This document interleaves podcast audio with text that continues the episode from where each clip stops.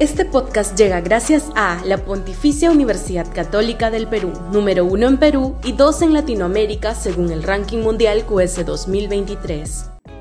Este podcast llega gracias a Grupo Pragda.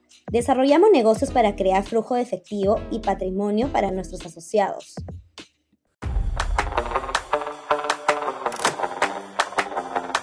El establishment comete suicidio. Sería una barbaridad que el Congreso, como pretende bajo la batuta de Fuerza Popular, se tire abajo las primarias abiertas, simultáneas y obligatorias, paso, dispuestas por ley, pero aún no aplicadas en el Perú.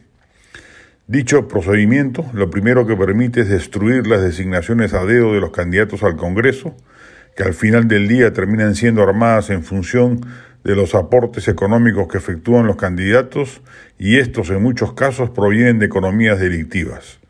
Con las pasos se entrega ese poder de decisión a la ciudadanía y se rompe el círculo perverso que permite el nivel de influencia de los dineros sucios en las campañas electorales, lo que genera a la postre un Congreso plagado de parlamentarios que se deben más a sus auspiciadores que a sus electores.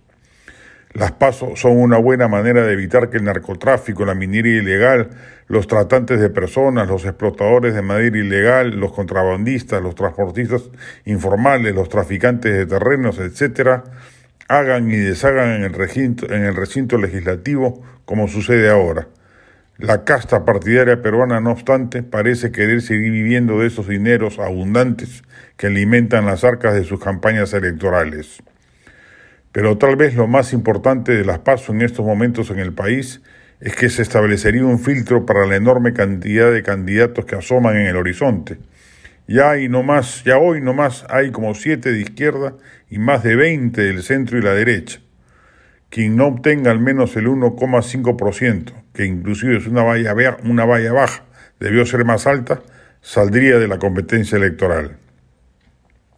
La eliminación de las pasos generará una horda de candidatos y el consecuente incremento del riesgo de que surja en el horizonte un outsider apartidario, improvisado, sin experiencia de política y con una gran incógnita respecto, de su solvencia gubernativa.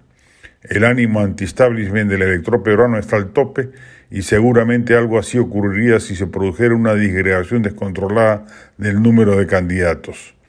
Pero ese riesgo no lo ve el establishment que malpiensa que le conviene esa disgregación, ya que estiman que como sus principales miembros, Fuerza Popular, Alianza para el Progreso y Perú Libre, tienen un voto fijo asegurado, un bolsón electoral determinado, la dispersión electoral mencionada los terminará por favorecer cuando en verdad constituye un suicidio anunciado.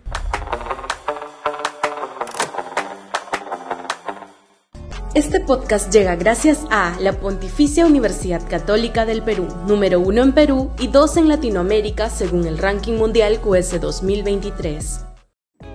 Este podcast llega gracias a Grupo Pragda. Desarrollamos negocios para crear flujo de efectivo y patrimonio para nuestros asociados.